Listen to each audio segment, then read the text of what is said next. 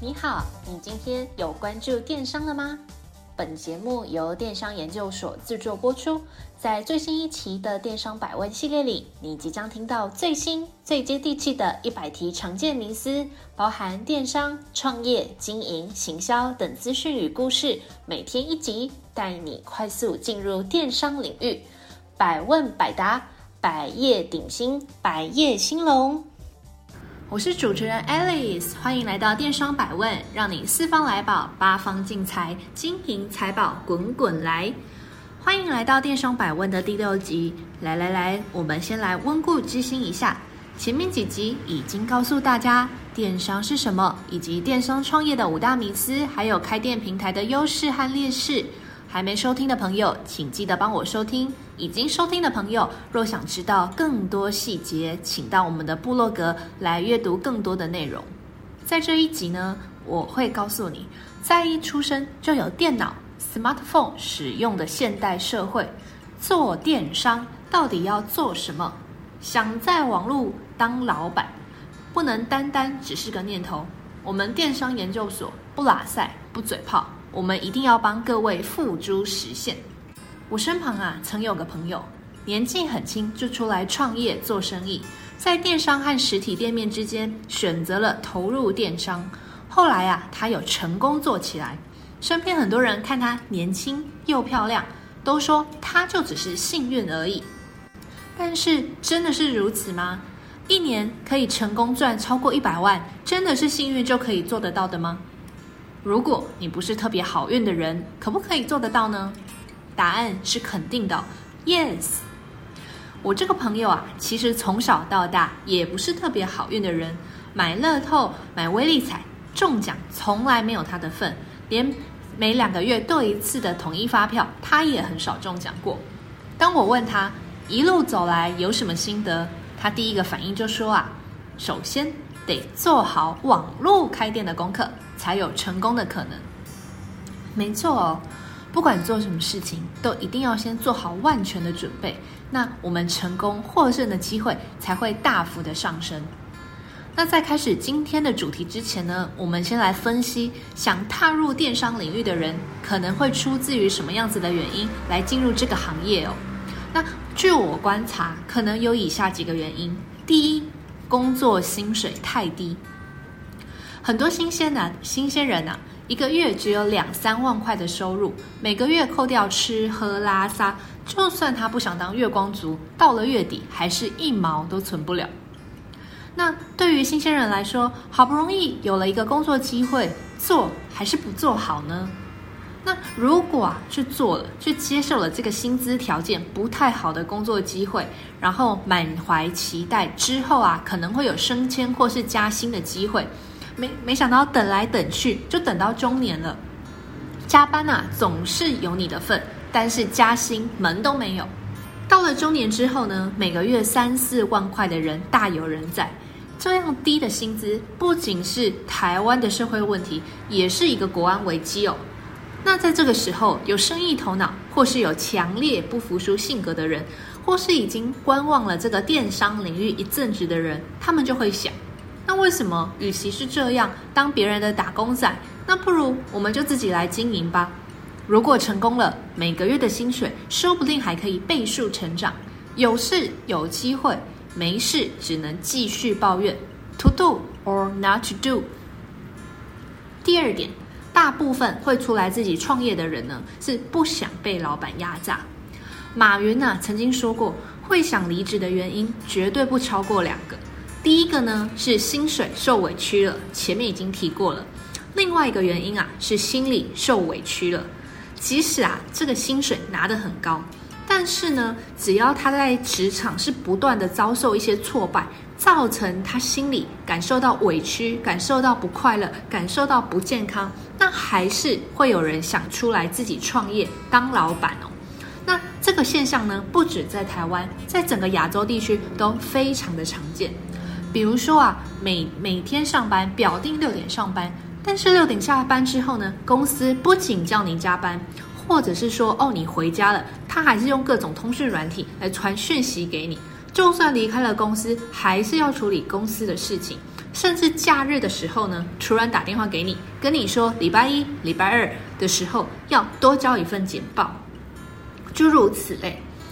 所以啊，很多人都会一天到晚有那种好想辞职，或是好想自己当老板的心情哦。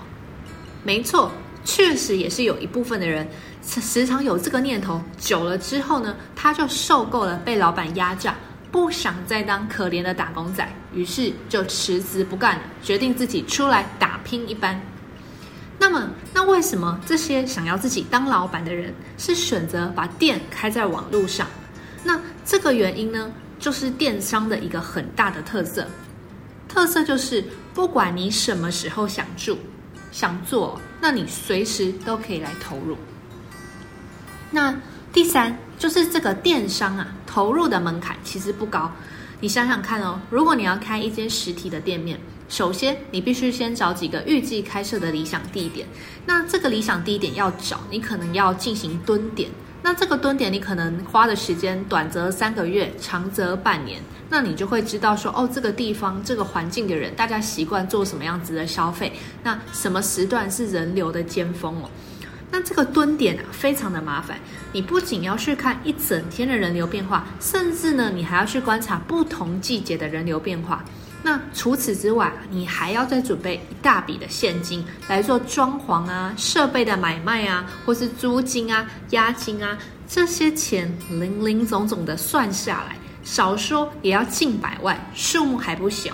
那另外就是啊，你投入了也不一定会成功，甚至呢，你举债来投入，最后负债负了一屁股。但是如果你今天只是想开一间网络店面，那整个情况就不一样喽。首先，网络店面是不用蹲点的。因为网络店面不像实体店面，它会有不同时段、不同的人潮哦，不会有这个问题哦。所以呢，你只要花时间比较不同的开店平台、通路平台，去找到最符合你的需要的这个地方，然后想好你要把你的网络店面开在哪里，风格要长怎么样。那网络开店也不需要很贵的装潢费，不用铺铺地板，不用装电线，也不用买装饰哦。那虽然在这个做网页或是在整个 server 的架设上会花一笔费用，但是啊，零零总总的钱加起来，绝对不会比你去租一个实体店面来处理那些细节来得多。所以啊，透过电商来进行创业的门槛真的是非常非常的低哦。那甚至是出社会不久的新鲜人，甚至是你是大学生，也可以负担哦。最后一个最重要的就是这个心理素质。稍微调查一下，你就会发现啊，做电商成功的人多如过江之鲫，那失败做不起来的人呢，其实啊也不少。但是那些做不起来的人，不像开一间店倒了就负债几十几百万。做电商的人如果做失败了，其实顶多就是贷款卖，就是贷款把它卖出去，或是囤在家里加钱卖一下。那或者是你网站如果做了生意，哩哩啦啦，一个月多几个几万块，那无论怎么样都会比你月领二十三 K 的人好很多。或许你没有办法做到爆红，没有办法做到百万订单，但是呢，绝对会对你的生活有不不无小补哦。那另外就是，如果你真的不小心在这个电商领域真的失败了。失败了，真的不会怎么样，因为它的成本很低，不会对你的生活造成太大的负本负担。所以再加上前面刚才提到的那三个理由，所以呢，让现在有很多越来越多的人都愿意投入电商这个领域哦。可以说，二零二一年就是电商正在崛起的年代。那如果你决定了要在网络上开店之后呢，新手电商碰到的第另第二个问题绝对会是，诶，那我要卖什么？除非你已经有你的实体店面，或是你是营业许久的店家，不然要在这么多的商品海里面去做选择，绝对是一件十分困扰的事情。那我们这边会建议你，如果你正在烦恼要卖什么，那我们下面会提供三个方向，让你去选择你的商品哦。第一个，第一种商品叫手工文创商品；第二个商品叫时下热门商品；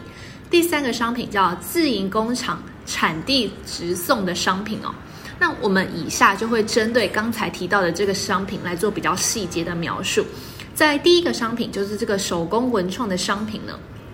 为什么我们会建议来贩售这个手工文创的商品？那最主要的原因，就是因为这个手工文创的商品啊，它非常特别，又可能会是消费者刚好需要的商品，所以啊，就非常容易让这个消费者愿意来买单。比如说啊。你今天跟你的朋友相约去逛街去买鞋子，那你看到了一双看起来诶好像还不错的鞋，在你还在犹豫要买还是不要买的时候，结果店员跟你讲，诶这是我们独家限定的手工缝制的商品哦，你如果穿出去的话，绝对不会跟别人撞鞋。那你听到这里，听到不会跟别人撞鞋。听到独家，听到特别的手工缝制，结果你脑波立马就减弱，就下单买了。没错，就像这样，身为消费者的我们，很喜欢这个感觉到自己是最特别的这种感觉，所以对于特别的商品也会特别的没有抵抗力。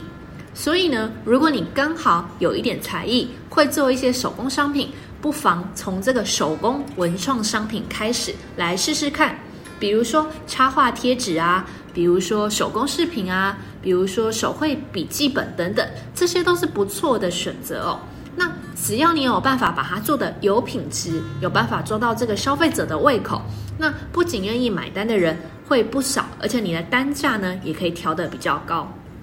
那在第二个商品，就是你刚开始开店，我们推荐你可以下手的第二个商品呢，叫做时下热门商品。如果你不会手工艺，也没有特别的想法，那我会建议你可以到大型的通路平台去看看最近的流行，比如说虾皮啊、Momo 网的推荐商品，看看每个月大家都在疯狂的买什么，或是哪，或是那些商品是走什么样子的风格。那除此之外，你也可以去大型的社群论坛看看，比如说 Dcard、PTT 上面呢会有不同的分享文。那你也可以静静的去看这些网友他们在下面的留言，去在下面的讨论，看看大家对于呃某一样商品他们关注的重点会是什么。那你也可以到专版去做阅读跟去做同整哦。那你就可以在里面找到符合你自己的创业预算，而且呢你自己也感到有兴趣的商品去试试看哦。虽然有一些人会说啊啊，去参考这个时下热门的商品，好像没有自己的主见诶。但是呢，换个角度想哦，你来想想看，如果是大家都在讨论的，那就代表大家都有一定的意愿想购买。没购买的原因呢，就只是还没有受到足够的刺激或是诱惑。那换句话说，你只要在行销或是图文创作的方面呢，去展现出这个商品诱人的一面，那透过你的呈现，就会大幅的刺激对这项商品原本已经有兴趣的人，掏出新台币，掏出小朋友来教训你的商品哦。所以，那这些商品的挑选的标准、行销的方式，就会是你自己要去思考，也是你可以赢过其他竞争对手的地方哦。那在这个电商开店，我们推荐入手的第三个商品呢，叫做自营工厂产地直送的商品哦。那这个东西的特色在于，它不用透过批发商，也不用透过中盘商，你可以直接找到工厂，或是直接找到产地，就直接去跟它进行合作哦。那它的特色就是它非常的容易上手，而且呢，买卖的获利很高。所以，如果你有门路，可以找到这种商品，直接去跟他做第一手的接洽，那你就可以免去被层层剥削的这个困扰。而且呢，你无论有在制作或是生产品质上的任何问题，你都可以直接跟这个产地、跟这个生产的部门直接沟通。那你也可以方便你做一些研发或是创新，甚至是品质的控管上。那更重要的是，因为这是自营工厂，所以这个产品啊，它更容易可以做出所谓的区别度。那刚才在第一点有提到这个区别度呢，你就可以加入你自己的小巧思，让你的客人，让你的嗯这个 target 呢觉得说哦，他们买的东西是真的有被客制化，真的有被呃标标示出他们的独特性哦。那你就不会呃被其他的竞争同业就所复制你的商品。那此外呢，你的消费者也可以感受到你的用心。那弄一弄，很容易就会火红了。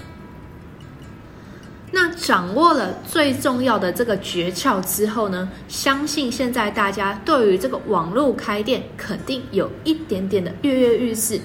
那接下来选好商品，然后呢，身为一个新人，身为一个电商小白啊，那你一定要去制定这个基础的销售的策略。那这个基础的策略呢，以下我们会提出四点建议，你只要跟着这四点建议来做，你的电商之旅一定会顺利的很多哦。下面的四点啊，非常的重要。那这边先快速的讲一遍，等一下再逐一来做解释哦。第一个，你一定要有非常良好的客服态度。第二个呢，就是你的品牌风格要很明显。第三个，你的网站要具有一定的质感。第四个，你要有办法看出顾客购买的背后的需求是什么。好的，那我们就来开始来谈谈这个电商卖什么的基础策略。第一个就是所谓的良好的客服态度。网络开店啊，要做到最容易也最困难的事情呢，就是所谓。良好的客服态度，对于每个客人来讲，透过网络消费这件事情是有一定的风险的。它的风险呢，就是在于这个消费者他没有办法亲自到场去看这个商品的品质怎么样。比如说，我买在网络上买一件衣服，我只能看它的款式，看这个 model 穿出来的感觉，看你的呃照片的拍摄技巧。那身为一个消费者，我就会担心说，诶，它的布料好不好？摸起来舒不舒服？会不会扎手啊？那会不会刺刺的？或是这个颜色啊，跟我心中预期的颜色一不一样呢？那面对这件衣服，我心中你看我的小剧场就这么多了。那无论遑论是其他的商品哦，比如说是呃单价更高的电子商品啊，或是一些家电啊。那对于这种没有办法亲自到现场去确认品质的状况呢，在网络上购买的客人绝对会有好多好多的问题想要询问哦。那呃，身为一个电商，你在一天当中可能就会收到许许多多的问题。那这些问题呢，甚至还会是重复的，绝对是围绕在你商品的材质啊，下单之后什么时候会出货啊，是不是有色差？那可不可以呃，如果不喜欢的话，可不可以退款啊？会有很多很多的问题来轰炸你哦。那这些客人，大部分的人都喜欢自己是有一个备受尊重、一个尊荣的感觉。那在询问问题的时候啊，他们通常未必态度很良好。那店家这边要无论客人的态度怎么样，请你一定要记得哦，你一定要维持、保住好你的耐心。对他有良好的客服的态度，要以心中是服务尊贵的客人这种心态来服服务他，那也要好好的去跟他做沟通哦。那你在网络上对他用这个文字好好的讲，就像是你在实体店面，当客人走进来，你不会对他臭脸，你不会不会对他给饼秋啊，你一定是笑笑的问他说：“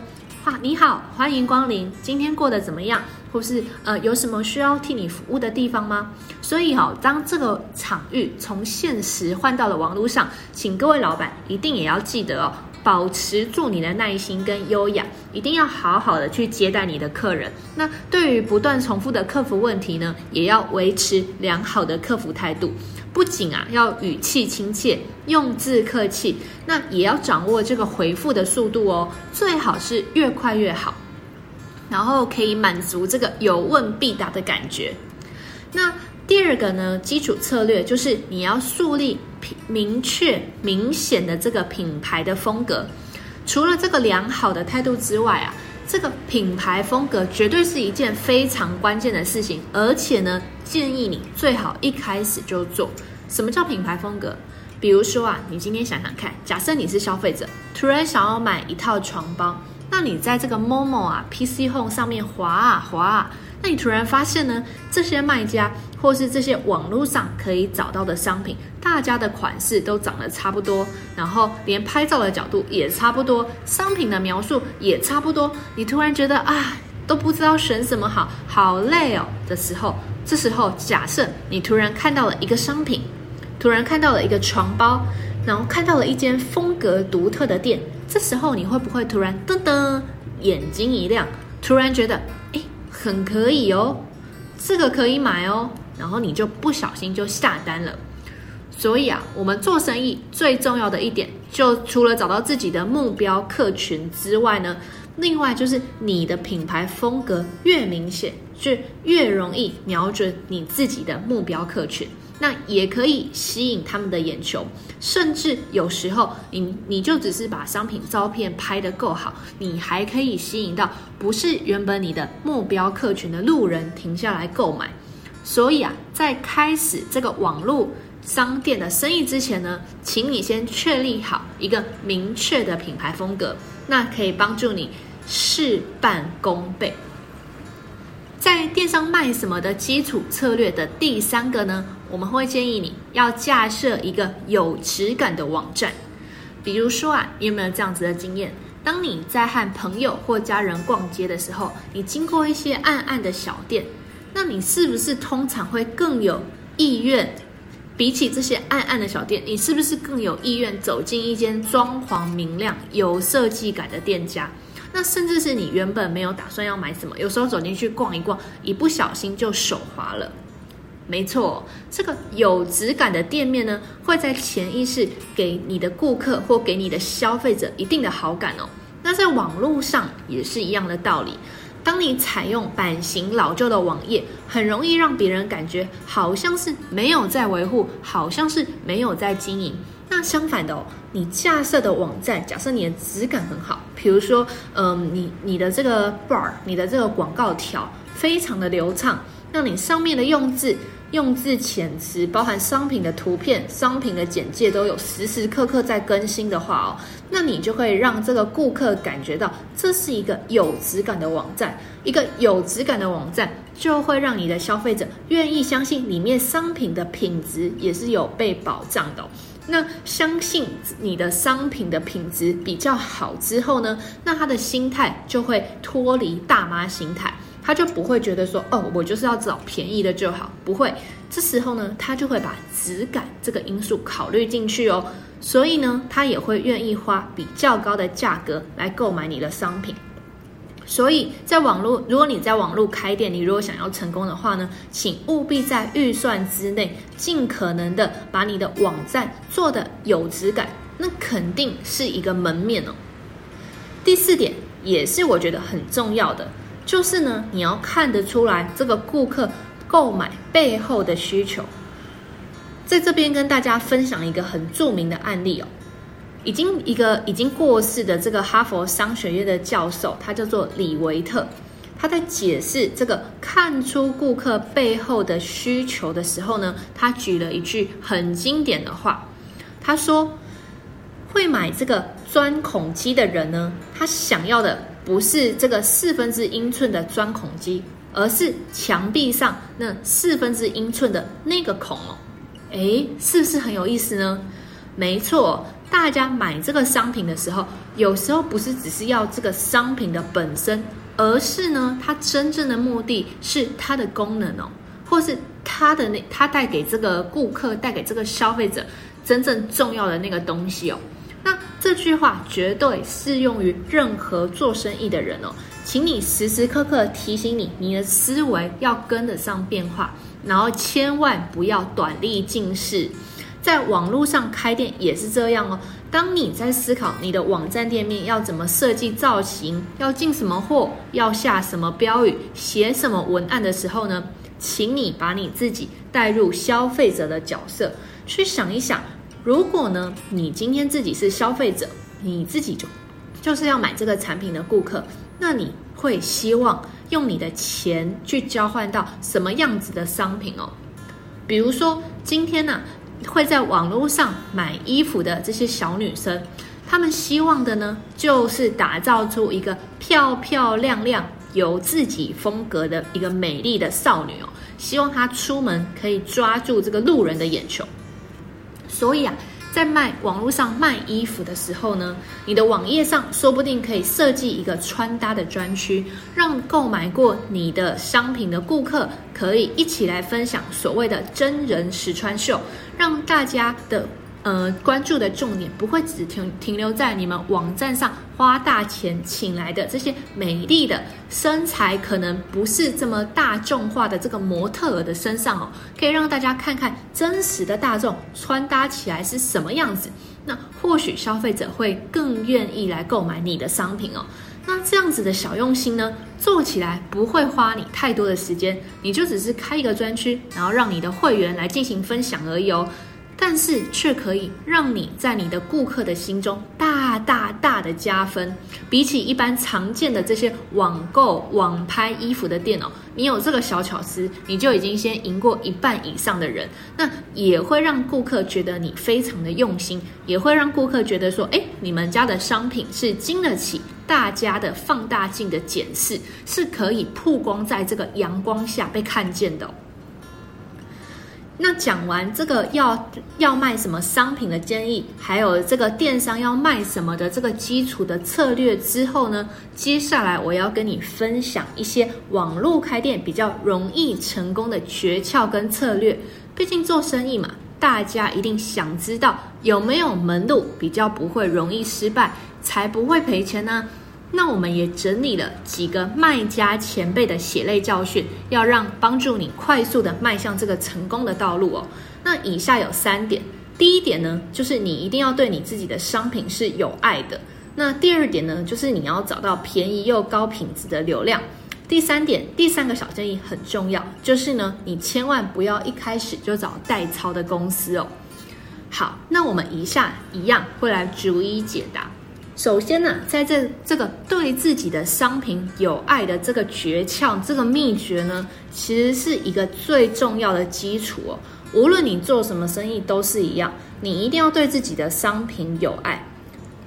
因为你要让这个顾客去喜欢你的商品，那首先你自己也要喜欢它，所以啊，你才可以有办法给出一些比较具体的建议，或是比较具体的具体的一个描述，那大家才会想来买你的东西哦。你想想看，如果连你自己都不太喜欢你的商品，当这个顾客在问你说：“诶，这个商品哪里好？”你要怎么回答的，让别人觉得真诚，然后又可以被说服呢？或者是啊，这个顾客问了一些你原本没有想到的商品的问题的时候，你如果不喜欢你的商品，你肯定会觉得很烦，然后你也不想要仔细的去细究它，所以啊。你一定要选择一个你自己也喜欢，那你也想分享或是推广出去的这个产品哦。那另外第二点呢，第二个要知道的条件就是说，你要找到这个便宜又高品质的流量，这点事情也很重要哦。这边为什么重要呢？原因就是因为电商跟实体店面不一样，实体店面啊，刚才提到，只要你蹲点蹲得好。地点选的对，就保证一定会有人走过去。但是呢，电商如果你把店开在像是虾皮这种的通路平台上，就算平台本身有一定数量的消费者，但是上面的店家这么的多，大大小小的、大的品牌商、小的独立卖家都有，那你一个新手，你要怎么让别人可以一眼就看到你的店？那基本上啊，你就是要去花钱，然后去跟这个通路平台去买曝光、买广告、做促销的活动。那这个地方啊，就是通路平台聪明的地方了。你在上面卖你的商品，他就赚你的手续费；你想卖商品，他还可以赚你的广告费。所以不管怎么样，他就是有办法赚到你的钱哦。所以在这边，我们再次推荐一下，如果你选择做的是品牌官网，或是自己架设网站呢，那你就可以把前面的这个手续费跟广告费的主控权还到你自己的身上哦。所以这件事情是也是我们不断跟电商伙伴强调的。我们会比较建议你做这个品牌官网或是自架官网。如果你是真心已经要踏入电商这个领域的，稍微 level 高一点点的这个电商哦，那当你在这个品牌官网，或是无论是在这个自驾网站上面的时候呢，有一件事情非常的重要，就是要去把这个流量引进来。那这个引流量啊，绝对是做电商必须要拥有的基本的技术哦。那我们前面有提到了嘛，就是这个实体店面自自然而然会有人流，就是引流量到底要怎么引，要怎么让你的电商变成网络世界的黄金店面呢？那这个关键，我们这边推荐一篇文章，同样藏在我们的部落格里。这篇文章叫做《开店必看》。电子商务的必学赚钱公式。那在这篇文章里面，就会详细的去提到这个流量的分类。那我们也去会去分享一个依靠免费流量达到每月百万业绩的真实案例哦。但重点是细节写在这篇文章里，所以请大家自己去看哦。好，那这个无论接下来我们要告诉大家分享第三个条件，第三个成功的条件呢，就是刚才前面有提到，千万不要一开始就找这个代抄公司哦。那最主要的原因呢，就是因为你要把你的品牌做起来。那在要做品牌之前，你一定要先理解市场，理解这个市场，理解这个商品，理解谁会来买你的东西，你才有办法让你的消费者愿意来买单。或许啊，你在这一行已经干了很久，你可能是实体店面的一个老屁股，一个老老板。你可能觉得说，哦，你只是把这个场域换到了这个网络世界而已。所以呢，你想直接找一个电商代操手来帮你，帮你去操盘，那你就是躺着赚。那我告诉你，这件事情是很容易会失败的。为什么呢？因为当你的品牌官网上架了商品之后啊，你开始卖。你一定会知道说，哎，这个商品要讲什么点，会是你的消费者所在意的。那讲什么东西是呃讲呃提提供什么样子的优惠，会是大家愿意花钱买的。那如果今天是交由一些行销公司来做的话，这些行销公司的人就会像是你的外聘的员工，但是不要忘记哦，他同时也会是别人的外聘的员工。所以啊，做这个行销代操的时候呢，他就会弄得很很一般化。举例来说，麦当劳跟肯德基的网络的这个电商行销手，如果是同一批人的话，那你就会看到这两间速食店所推出来的文案，或是所推出来的创意的销售手法，就会相去不远。那对消费者来讲，他就会等于是看到差不多的东西，只是换成不同的品牌而已。那你觉得你这笔钱花的有意义吗？那答案是没有的。那另外就是除了这个网站上的行销策略之外，现在还很流行，就是透过这个 Facebook 或是 Instagram 这种粉丝专业或是社群网站来做发文跟在做再行销哦。那同样的，如果你请了同同一批的这个网络行销代操手，你也会看到，就是这些发文的范例，这些发文的风格都非常的类似。甚至啊，连照片拍出来或是精修出来的这个模样都差不多，那对消费者来讲就不会吸引到消费者的注意哦。所以啊，我们会建议，那那另外就是你会花很多钱去请去请这个外包的公司，所以我们会建议你一定要先自己先来做这个呃网站的经营，然后去了解这个整整个生态，然后知道了呃就是网络到底要怎么投放，那文案要怎么写。之后呢，你再考虑说是否要进行外包，或是把建立好你自己的风格之后，你再请别人来帮你做这件事情哦。但是记得记得，在一开始的时候呢，请你自己要先进行投入哦，那你才会知道问题在哪里。那现近年来啊，这个网络开店的风气已经掀起了热潮，尤其是我们今年跟。去年开始，这个武汉肺炎就是纷纷扰扰哦，造成这个实体店面的人潮真的大幅的减少哦，很多人前仆后继的投入这个电商的市场，那相信大家也是跃跃欲试，所以请大家一定要做好上面我们提到的功课哦。那这个功课我们前面已经整理好，如果大家没听清楚的话，可以再听一次。请记得哦，要投入这个电商领域之前，一定要做好功课，那你成功的机会才可以大幅的上升。我们这一篇的文章分享了这些电商的销售策略跟经营的条件还有小秘诀哦。所以相信大家已经非常清楚的知道，绝对不是把商品丢上网络上，它就会自动帮你卖哦。中间有很多的细节要考虑。无论你想要卖什么样子的商品，又或者是你需要跟什么样子的厂商合作，你绝对要先去思考一下这个背后有没有利益挂钩的问题。比如说啊，我们上一集有提到，当你合作的架站平台可能会从你的交易里面抽趴，那或者是你跟这些通路平台合作，他会跟你抽手续费或是广告费一样。所以啊。你无论你今天选择什么东西，在网络上这个商业模式的这个见解里面呢，请你一定要去想清楚你的角色跟你的定位哦，还有你预计提供给消费者什么样子的产品，用什么样子的模式，只要你的策略对，无论你卖什么都可以哦。想在网络上卖得吓吓叫，绝对不是一件有困难的事情。有准备就可以考高分，想好经营策略，绝对可以帮助你事倍功半。那我们会持续的跟你分享最新、最接地气的一些电商经营的手法，请大家追踪订阅我们的电商研究所，让你花最少的力气赚最多的钱。谢谢您的收听，我们下次再会。若您有任何问题，欢迎透过描述框的电邮与我们做联系，也可以到我们的布洛格官网去观看与阅览最新的文章。那我们下次再见喽。